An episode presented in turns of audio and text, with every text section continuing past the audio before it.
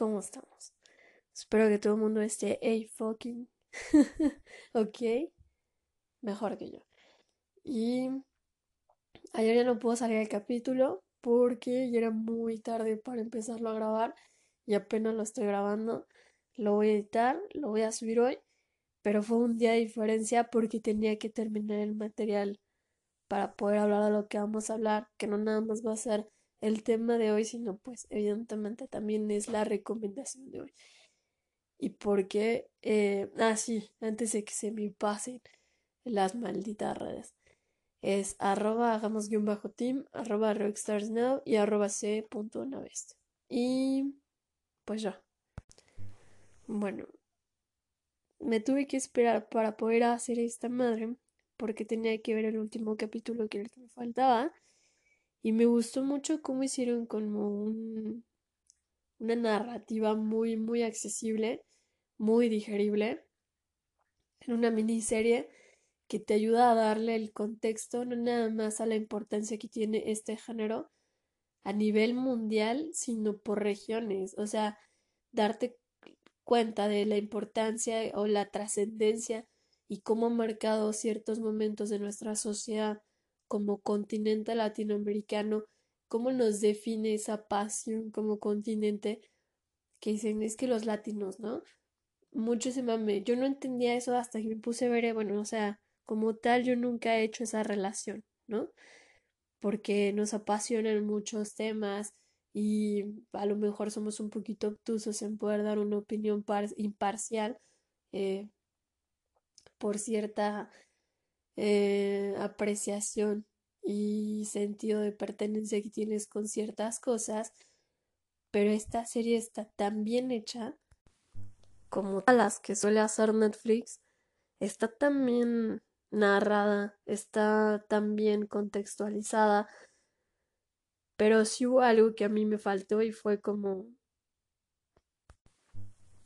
como que tienes material para rato está muy bien como intro para una primera temporada como, como si fuera una línea de tiempo, ¿no? De, cómo te lleva desde los inicios y de qué regiones fueron empezando y por qué y cómo fue saliendo eso y cómo afectó em, los medios de difusión y cómo han afectado siempre desde los que se utilizaban en ese entonces hasta los que se utilizan actualmente pero la importancia que tiene este género no nada más a nivel regional, no nada más a nivel nacional, no nada más a nivel continente, sino a nivel mundial, es impresionante ver cómo independientemente del género, yo, yo soy muy apegada a este género, pero independientemente de eso, cómo la música te transmite y la música logra hacer lo que todavía no ha logrado hacer otra cosa, como las demás ciencias, que es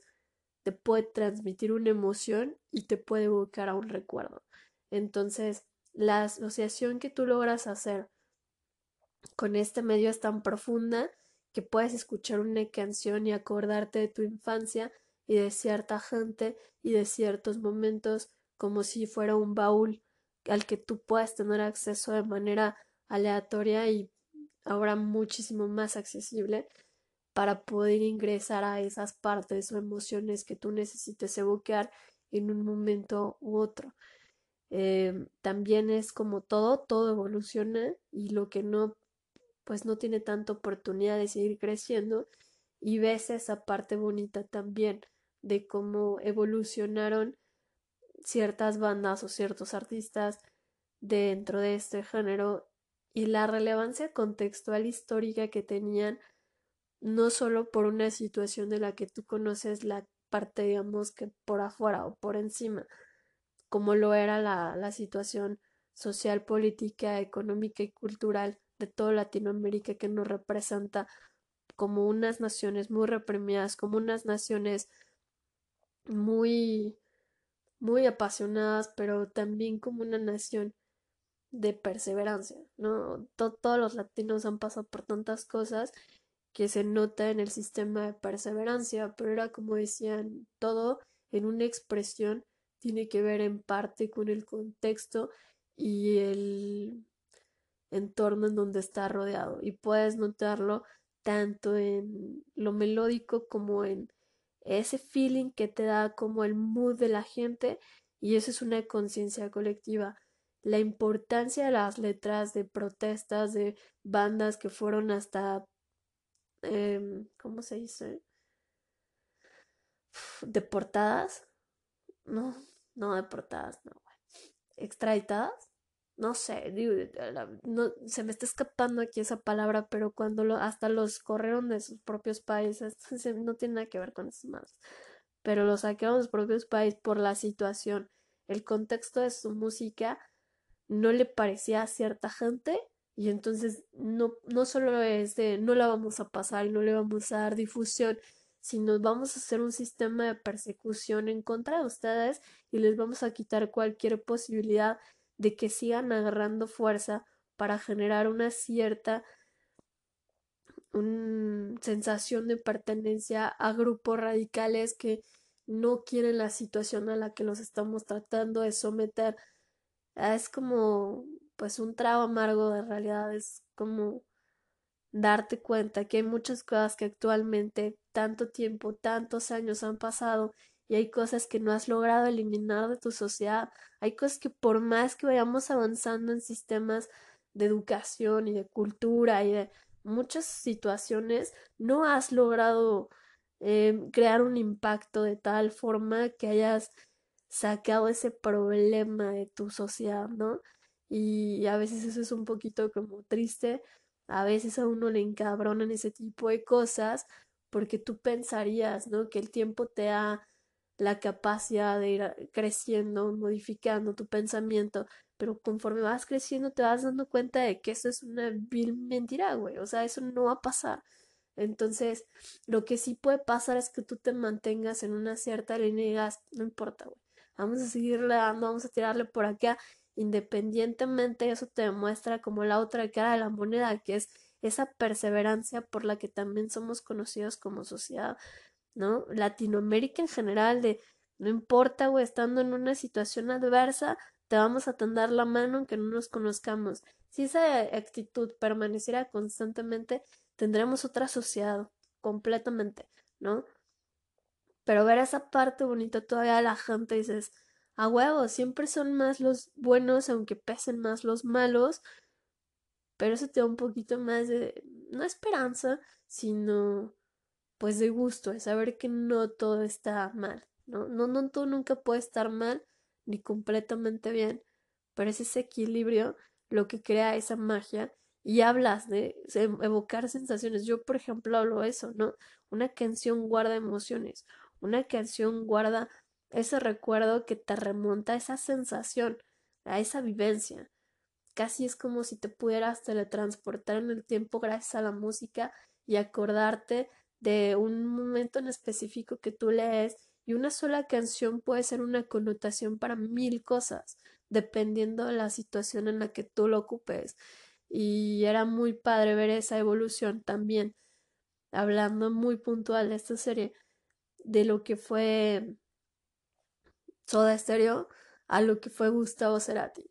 Y cuando tú escuchas esa evolución en esta persona, es como, wow, o sea, sí es cierto que todo tiene un porqué, sí es cierto que todo tiene un timing, ¿no? Y a veces es haces algo mágico, algo enigmático, algo inigualable, ¿no?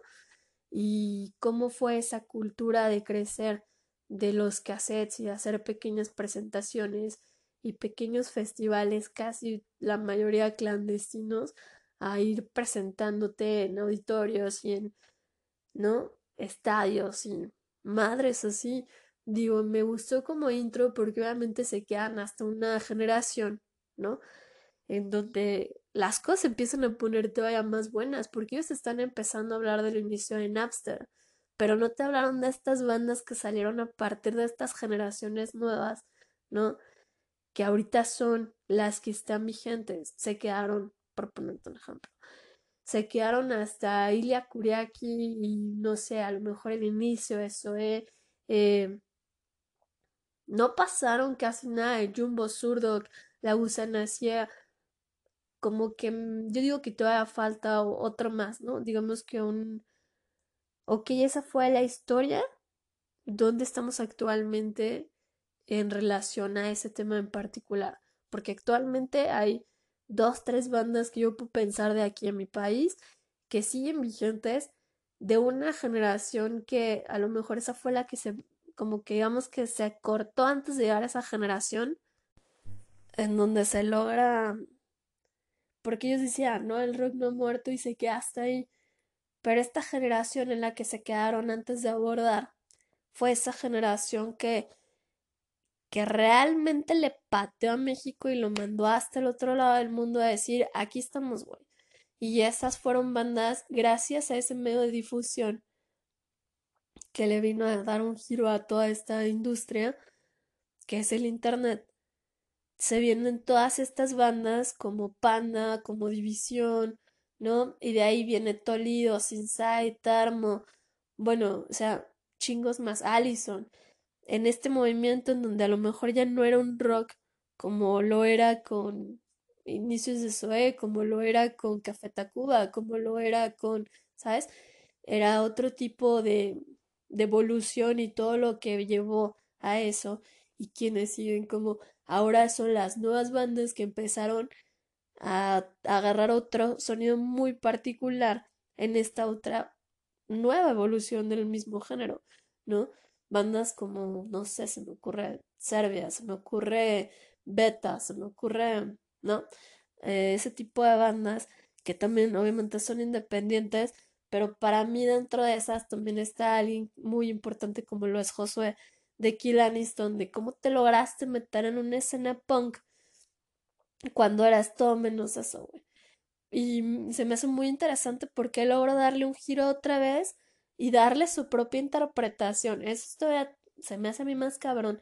Darle todavía su propia interpretación a una escena que en donde se me hizo muy cagado ver esa similitud. No, yo, el único en el que pude pensar fue en el de ella. ¿Por qué? Porque, por ejemplo, estaban hablando de René Calle 13, que lo mandaban a un festival de rock, pues no lo querían porque según era reggaetonero, lo mandaban a un pinche festival de reggaetón pues no lo querían porque era rockero y decían, pues ni de aquí ni de allá, cabrón. Y hace poco leí un post de Josué que me llamó la atención, que era eso mismo, ¿no? Y, se me quedó muy presente por, por esa misma asociación de decir, ah, cabrón, o sea, estamos hablando de un güey que es folk, que es indie, y sí es como, pues sí, o sea, como rock, indie, alt. Eh, digo, por encasillar en algún tipo de, etiqueta, pero como punk no le das la cara a ningún lado y aún así se creó un propio esquema de cómo funcionar que si ahorita te pones a analizar, digo, muy aparte de la situación por la que estamos pasando, ¿no? Pero si fuera por esa, le puro pedo lo que está haciendo, pero si te vas todavía más atrás, le queda todavía mejor porque él encontró un nicho que nadie lo había podido aterrizar como lo aterrizó él. Vaya, hablando muy puntual de eso. Entonces yo creo que todavía tiene material de rato. Yo siento que todavía faltan como esas bandas que le dieron otro giro más a esta industria. Hasta donde ellos se quedaron, todavía faltó como ese paso y el siguiente y el que viene. Entonces yo creo que todavía te daría material para rato porque puedes empezar en cómo hay escenas en todos los países en donde hay lugares muy puntuales que se van a conocer porque apoyan a bandas emergentes, ¿no? O porque ahora hacen otro tipo de cosas, pero finalmente encuentras ese tipo de artistas o bandas que lo hacen así y no nada más en este país, no nada más en Latinoamérica, sino también en otros países y también de otro tipo de idiomas. Entonces, a mi parecer, yo creo que todavía tiene rato para dar esta serie. Yo digo que se quedaron hasta los primeros tres, cuatro pasos de la historia y yo creo que todavía faltan o todavía faltarían un chingo más si te fueras por otro tipo de esquema de narrativa.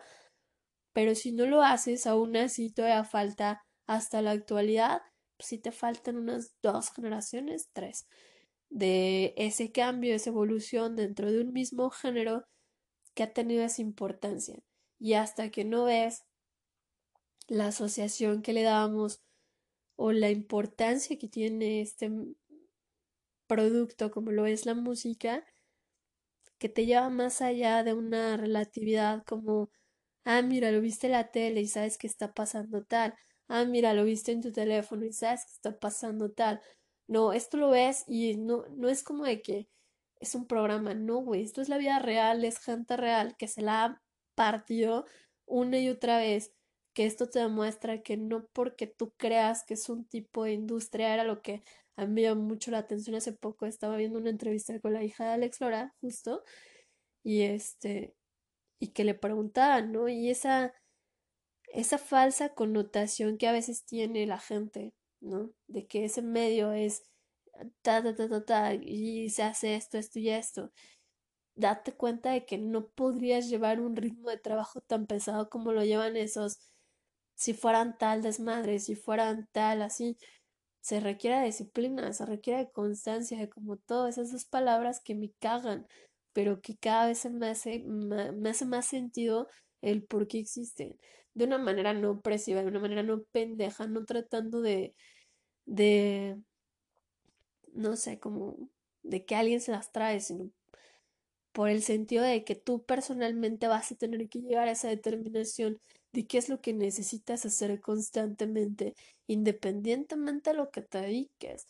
Esto nada más es un medio para demostrar que por algo las artes son tan importantes, que por algo tú peleas constantemente por tu, tu derecho a libertad, porque el pinche género eso significa, el que haya dado paso a tanta gente que no tenía cabida en el molde, en el cookie cutter, no eras como el bunch, o sea, y poder tener tu propia interpretación de las cosas, eso cada vez se celebra más actualmente, pero antes las cosas no eran así, y esta serie te ayuda también a ver esa parte de que el que tú seas diferente y el que tú pongas tu propio sello personal y el que tú tengas una interpretación te va a salir caro, güey. Porque hay mucha gente que no quiere que tú le permitas a los demás que se expresen, ¿no? Que, que, que se den cuenta que la libertad realmente está dentro de sus manos. Pues a la gente con poder no le gusta eso, güey.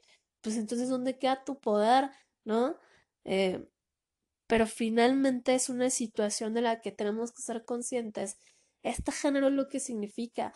Vete a Estados Unidos, Europa, vete al pinche continente país al que tú quieras y te vas a dar cuenta una y otra y otra vez que era un género que atacaba todos los problemas que no eran capaces de salir de no ser por ellos.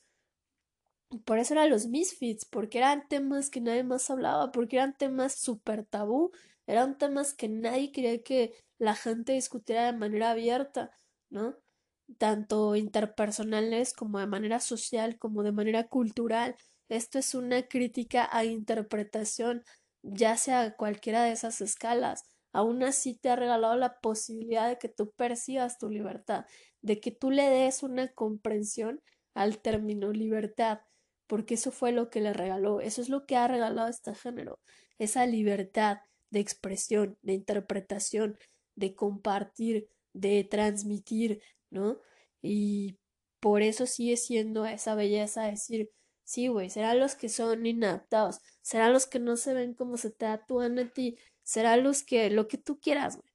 Pero finalmente son los que le dieron cabida a toda la gente que pensaban, pues que no está, no está bien, o no está bien visto, no está, pues qué chingados importa cómo se ve. Digo, ahorita ya es muy difícil hablarlas, muy difícil no hacer como esa connotación de interpretación generacional, ¿no?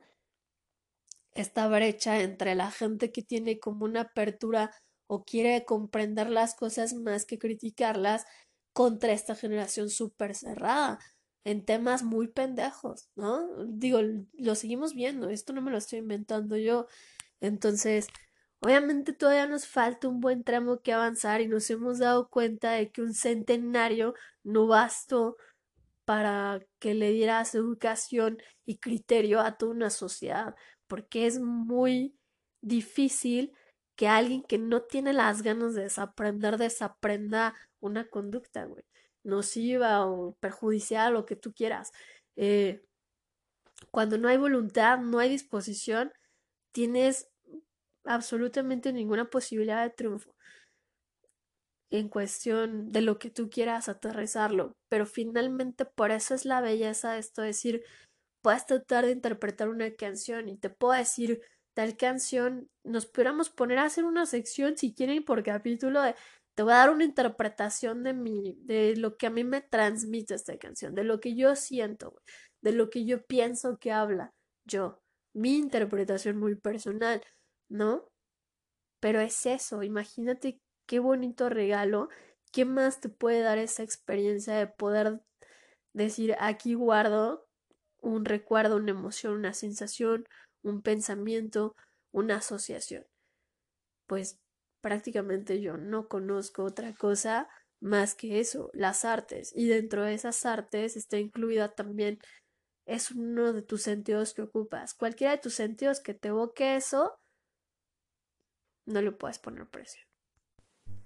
Y esta serie te ayuda para darte cuenta justo de eso, de qué momentos tan invaluables puedes guardar a través de esta música y qué importancia tuvo y qué importancia va a seguir teniendo la gente que se atreve a aventarse de ese lado de la moneda, valiéndole madre todas las inclemencias y lo difícil que pueda ser porque están buscando un resultado puntual. Y eso pues bueno, no tiene precio. Y históricamente la asociación de esas letras con los momentos por los que estuvo pasando cada uno de los países y qué significó para toda una sociedad y ver ese punto de identificación eh, en el contexto por el que estaban pasando y sentir que tú eres parte de esa historia, aunque no hayas formado parte de ese momento, puta, yo creo que ha sido una de las cosas que que me haya dado impactar más de haber visto esta serie. Porque eso te permite formar parte de ese contexto de tu propia cultura a un nivel en donde tú ni siquiera habías sido consciente porque lo puedes ver muy padre y que es una cuestión muy interesante, pero a menos que no tenga como esa identificación con lugares donde tú pudieras haber estado, lugares donde, ¿sabes? Te da otro input de decir, güey, es parte de tu cultura este momento que pasó aquí y por eso es tan importante esa asociación. Que nada más como un pedazo de historia decir, ah, pues estuvo muy interesante, güey, pero se acabó. Alcanzas a entender de, de qué magnitud tienen las cosas y que esta gente es pues cabrona, güey. O sea, porque no cualquiera va a poder generar esa magia no cualquiera va a poder lograr transmitirte en base a un solo instrumento que es este producto como lo es la música, ¿no? Y qué bueno que así altere visualmente o que no, y el sonido cambió y digo, lo, lo he dicho un chingo de veces.